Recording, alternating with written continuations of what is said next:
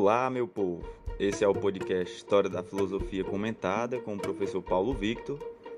Nesse podcast de História da Filosofia, nós estamos utilizando o livro sobre a história da filosofia de Dario Antiseri e de Giovanni Reale.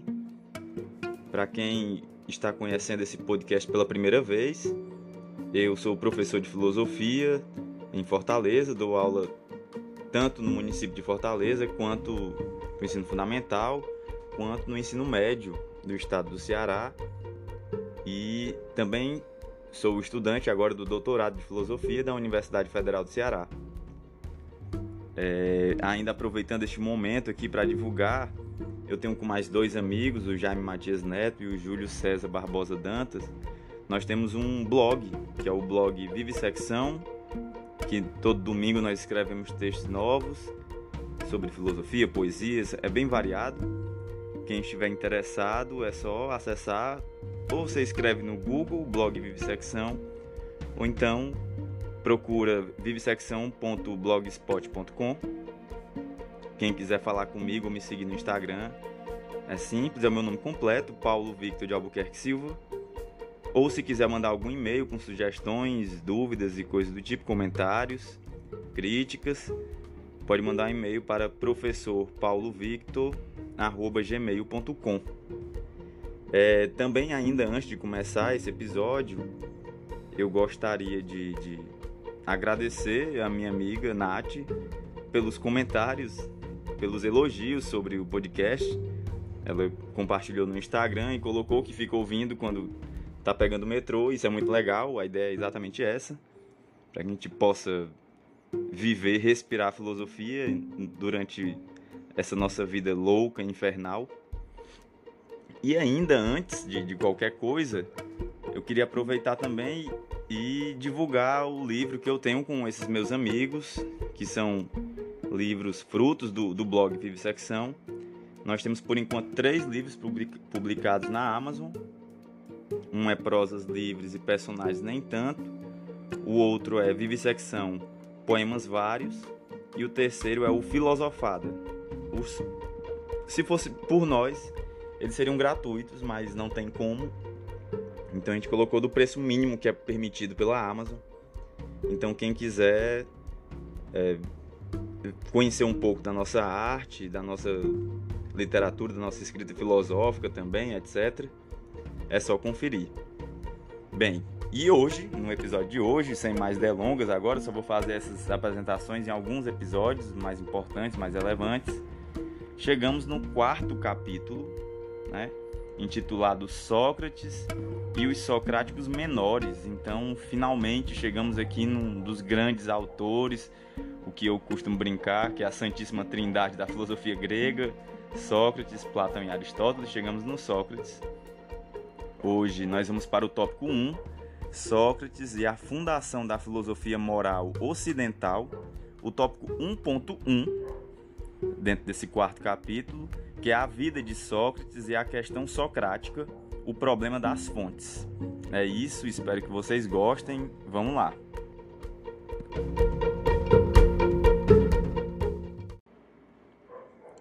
Sócrates nasceu em Atenas em 470 469 a.C.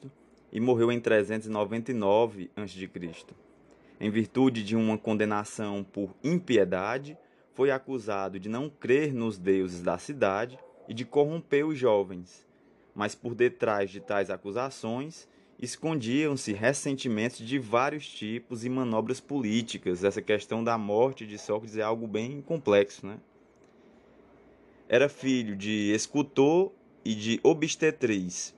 É, falar quais eram os pais, quem era o pai e mãe de Sócrates é importante, vocês vão entender isso no futuro. Não fundou uma escola, como vários outros filósofos que nós vimos até agora, como os outros filósofos, realizando o seu ensinamento em locais públicos, nos ginásios, nas praças públicas, etc. Como uma espécie de pregador leigo, exercendo um imenso fascínio, não só entre, sobre os jovens, mas também sobre os homens de todas as idades, o que lhe custou inúmeras aversões e inimizades. Então, foi uma figura pública, Sócrates, muito conhecido dentro de Atenas, e que realmente marcou não somente a cidade, polis de Atenas, mas a história ocidental. Parece sempre mais claro que se deve distinguir duas fases na vida de Sócrates. Na primeira fase, ele esteve próximo dos, dos físicos, particularmente Arquelau, que, como vimos, professava doutrina semelhante à de Diógenes de Apolônia, que misturava ecleticamente Anaxímenes e Anaxágoras. E aí, para quem estiver em dúvida, é só retornar alguns episódios. Sofrendo a influência da sofística, fez próprios os seus problemas, embora polemizando firmemente contra as soluções que lhes foram dadas pelos maiores sofistas. Então, existem características muito próximas dos sofistas, bem como divergências.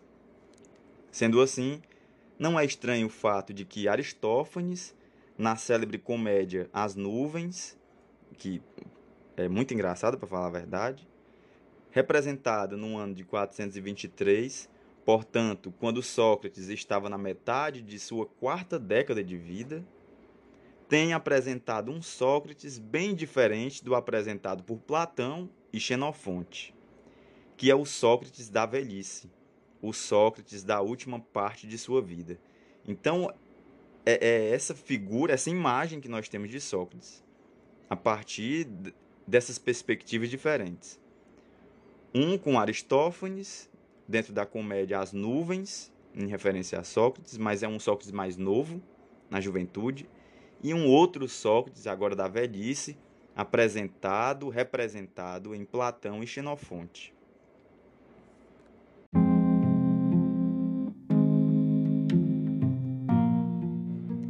Mas, como ressaltou oportunamente Taylor, além dos fatos de sua vida individual, os dois momentos da vida de Sócrates têm sua raiz no próprio momento histórico em que ele viveu. viveu. Então vem uma citação do Taylor. Não podemos sequer começar a compreender Sócrates enquanto não tivermos claro para nós mesmos que a sua juventude e a sua primeira maturidade transcorreram em uma sociedade separada daquela em que cresceram Platão e Xenofonte, por um abismo semelhante ao que separa a Europa pré-guerra da Europa da pós-guerra. Fim de citação. Ou seja, é, não tem como comparar o período histórico da juventude socrática de Sócrates, né, com período que foi vivenciado por Platão e Xenofonte eram momentos históricos completamente diferentes. Sócrates não escreveu nada, então essa é a primeira característica que logo clara. Não existe nada escrito por Sócrates e aí isso já complica muita coisa para a gente. Considerando que a sua mensagem era transmissível pela palavra viva, através do diálogo e da oralidade dialética, como já se disse muito bem. Seus discípulos fixaram por escrito uma série de doutrinas a ele atribuídas. Tais doutrinas, porém, frequentemente não concordam entre si e por vezes até se contradizem. Então é complicado você trabalhar com um autor da filosofia, assim como Pitágoras, por exemplo, em que não deixou, no caso do Sócrates, não deixou nada escrito, né? E pior que não teve discípulos assim enquanto uma doutrina diretamente. Isso torna mais complicado ainda. Aristófanes caricaturiza um Sócrates que, como vimos, não é o de sua última maturidade, né? um Sócrates da juventude. Na maior parte de seus diálogos, Platão idealiza Sócrates e o faz portador, porta-voz, também de suas próprias doutrinas. Então fica difícil saber até que ponto o Sócrates, enquanto personagem de Platão, não está falando as ideias do próprio Platão, né? Desse modo, é dificílimo estabelecer o que é efetivamente de Sócrates nesses textos e o que, ao contrário, representa é, repensamentos e reelaborações de Platão. Em seus escritos socráticos, Xenofonte apresenta um Sócrates de dimensões reduzidas, com traços que às vezes limitam-se até mesmo com a banalidade. Certamente seria impossível que os atenienses tivessem motivos para condenar à morte um homem como o Sócrates descrito por Xenofonte. Então, esse Sócrates descrito pelo Xenofonte tão reduzido, tão limitado, é complicado que ele realmente tenha sido assim para incomodar tanto uma cidade ao ponto de ser condenado à morte, né? Aristóteles só fala de Sócrates ocasionalmente. Entretanto, suas afirmações são consideradas mais objetivas, então são mais diretas. Mas Aristóteles não foi contemporâneo de Sócrates. Certamente ele pode ter se documentado sobre o que registra, mas fa faltou-lhe o contato direto com a personagem, contato que, no caso de Sócrates, revela-se insubstituível. Realmente pensar, né, falar sobre o pensamento de Sócrates sem ter tido contato com ele, já que ele não escreveu, é muito complicado. Por fim, os vários socráticos, fundadores das chamadas escolas socráticas menores, que nós vamos ver depois, deixaram muito pouco sobre ele, lançando luz apenas sobre um aspecto parcial de Sócrates.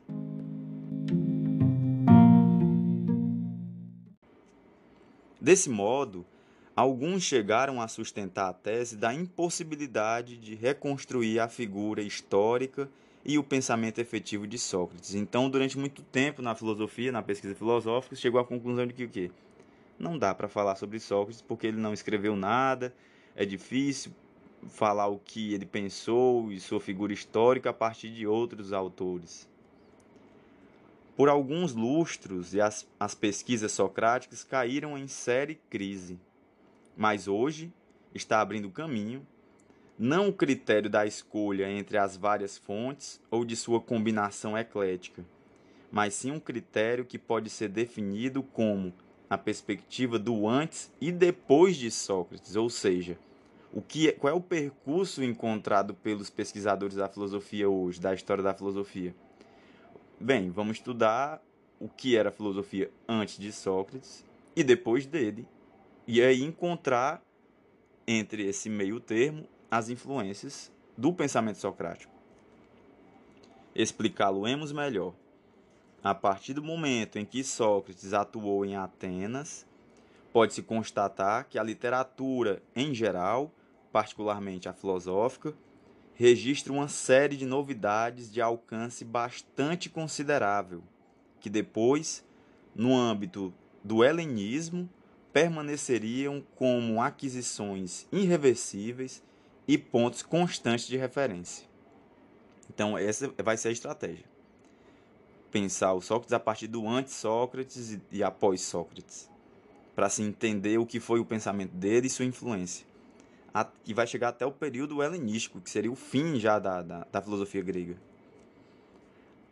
Há mais, porém, as fontes a que nos referimos e também outras fontes, além das mencionadas, concordam na indicação de Sócrates como autor de tais novidades, seja de modo explícito, seja implícito. Então, o que é certo é que ele influenciou tais coisas, Aí é que tá, seja explicitamente ou implicitamente estava por trás ali como influência. Assim podemos acreditar a Sócrates, com elevado grau de probabilidade, aquelas doutrinas que a cultura grega recebeu no momento em que Sócrates atuava em Atenas e que os nossos documentos creditam a ele.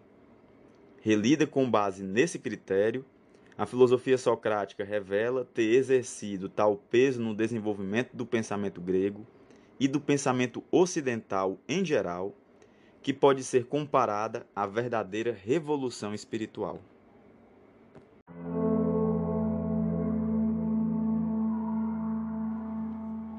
Bem, galera, este foi o episódio de hoje. Nós agora chegamos num, num filósofo de muito peso dentro da história da filosofia, como os autores terminam o tópico falando comparando uma verdadeira revolução espiritual dentro do Ocidente. É, não podemos negar que realmente Sócrates trouxe uma revolução espiritual, ou seja, do pensamento, dentro do mundo ocidental e que não tem mais volta depois dele, né? Ainda mais com os autores que receberam influência diretamente de Sócrates, como é o caso do Platão, por exemplo. Então, é, é, é um momento muito importante para que a gente possa compreender a história da filosofia. Gostaria de agradecer quem ouviu o podcast até aqui, esse episódio. Não esqueçam de compartilhar se tiver gostado desse episódio. O, o número de ouvintes está crescendo, isso é muito legal me anima, me afeta positivamente. E eu espero você no próximo episódio. Um grande abraço, até mais.